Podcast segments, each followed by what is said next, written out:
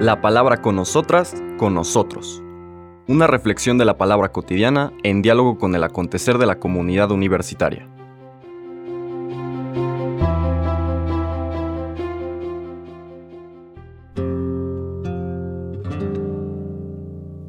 Hola, buenos días. Bienvenidas, bienvenidos a la palabra con nosotras, con nosotros.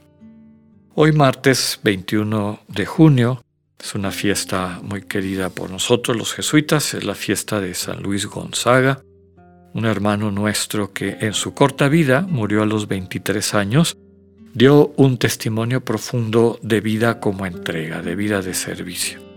Muere precisamente atendiendo, acompañando a los enfermos de la peste en Roma durante el tiempo de su formación como jesuita. Por eso lo consideramos patrono de, la juventud y en particular de aquellos que siendo jóvenes siguen la espiritualidad ignaciana.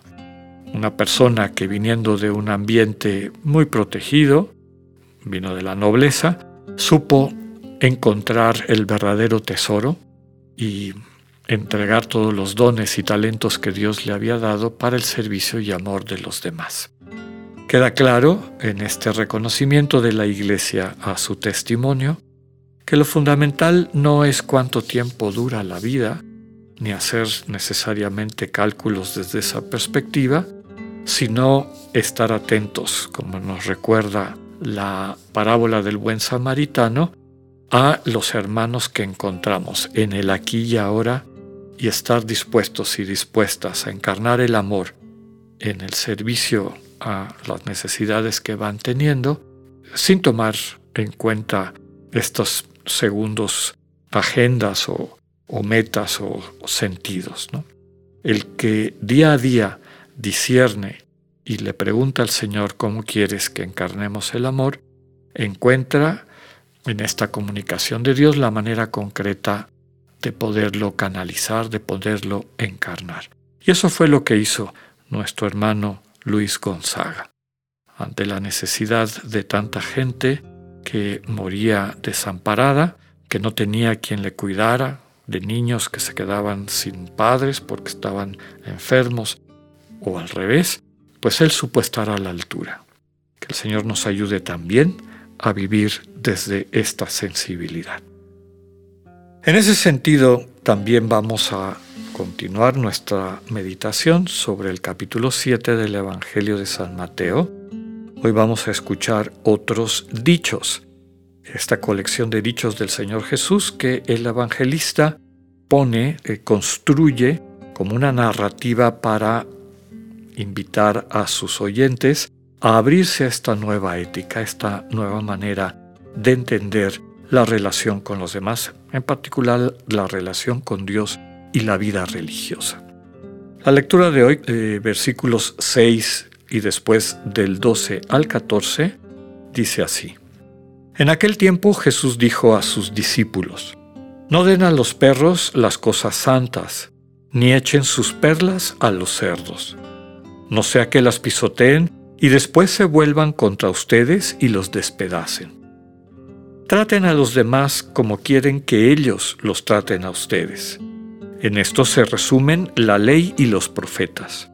Entren por la puerta estrecha, porque ancha es la puerta y amplio el camino que conduce a la perdición, y son muchos los que entran por él. Pero qué estrecha es la puerta y qué angosto el camino que conduce a la vida, y qué pocos son los que lo encuentran. Palabra del Señor. Podemos decir que aquí hay tres dichos y cada dicho tiene una, un, sentido, una especificidad. Tal vez el más difícil es el primero. No den a los perros las cosas santas, ni echen sus perlas a los cerdos, porque después de pisotearlas se pueden volver contra ustedes y despedazarlos. A mí la mejor explicación para este dicho de Jesús la he encontrado en la patrística, los padres de la Iglesia subrayan que detrás de este dicho está la invitación al cristiano de adecuar la presentación de la buena noticia del Señor Jesús a la capacidad de escucha de su público. Es decir, si una persona, en la antigüedad se hablaba de personas con una conciencia somática, hoy diríamos personas instintivas, que no, no, toman distancia de las cosas, no son muy meditativas, son impulsivas, etc. Luego había personas racionales, a las que les denominaban psíquicas, con una conciencia psíquica, todo lo analizan, todo lo ven desde la razón, todo lo tratan de entender de una forma discursiva y finalmente distinguían también a personas espirituales que tomaban el lenguaje y lo entendían desde esta perspectiva espiritual. Entonces los padres de la iglesia decían, fíjate si la persona a la que le vas a transmitir la buena noticia del Evangelio es más instintiva o es muy racionalista o es una persona ya con una experiencia y profundidad espiritual. Porque si tú utilizas un lenguaje espiritual frente a una persona instintiva, te lo va a interpretar instintivamente y desde luego puede después utilizar tus propios argumentos en tu contra y destruirte, ¿no? Expresiones como la invitación a renunciar a sí mismo, a tomar su cruz y seguir al Señor, que desde luego tienen un sentido espiritual profundo y rico, en otros ambientes pueden ser utilizados no solamente para rechazar el, mensaje, sino inclusive como ataque. ¿verdad? Ah, estos cristianos lo único que hacen es hablar de pecado y de cruces y de sufrimiento. En cambio, una persona que ya tiene una sensibilidad espiritual va a entender de qué estamos hablando. Entonces, para mí, la invitación es piensa con amor en tus hermanos y también sé prudente hacia ti mismo. Ve quién tienes como interlocutor y pon la buena noticia en un lenguaje que le sea accesible. El segundo dicho y enseñanza es tratar a los demás como queremos que nos traten.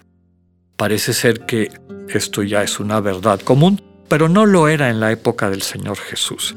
Es la visión o el acercamiento positivo de lo que se dice en negativo en lo que se conoce como la regla de oro. No le hagas a otros lo que no te gusta que te hagan. Esa es la regla de oro y así estaba en la época en que el Señor Jesús, la palabra encarnada de Dios, está en medio de nosotros. El Señor Jesús lo que lo hace es convertirlo en positivo. Parece poca cosa, pero es muy diferente. No solamente evita hacer el mal que no te gusta, sino ponte activamente a hacer el bien que sí te gusta. Trata a los demás, sirve a los demás, ama a los demás, acompaña a los demás como te gusta que te amen, te sirvan, te acompañen.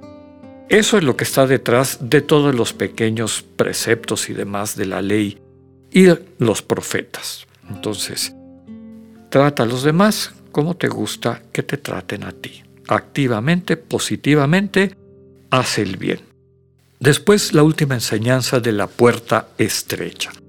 También aquí me voy a la interpretación de los padres de la iglesia, porque muchas veces desde una perspectiva farisaica, eh, pseudo cristiana, se pone la puerta estrecha como aquellos observantes estrictos que viven la pureza hasta el extremo, etc. Nada más lejos de lo que está diciendo el Evangelio. La puerta estrecha es porque por ella solamente pueden entrar los que son humildes, los que son pequeños, los que reconociendo que todo se lo deben a Dios, han desarrollado esta actitud de sencillez, de pequeñez, de ser como niños. Con toda facilidad van a entrar por esa puerta, por la puerta del reino, por la puerta del amor gratuito e incondicional de Dios. Pero quienes siguen el otro camino, el camino de la soberbia, el camino de sentir que valen más que los demás, de sentirse los perfectos y juzgar a los demás, se inflan y crecen en esa soberbia y esa actitud les hace imposible poder pasar por esa puerta estrecha.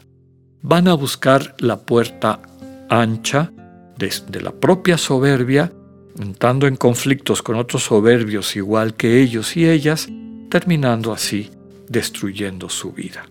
Que el Señor nos ayude a crecer en sencillez y en humildad para que podamos entrar con toda facilidad y alegría por la puerta estrecha del reino de Dios. Que así sea, que tengan un buen día, Dios con ustedes.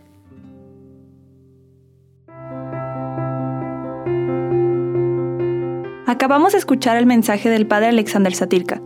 Escúchalo de lunes a viernes a las 8.45 de la mañana por radiveroleón.com o a través de nuestra app gratuita para iOS y Android. Radivero León, no todo está dicho.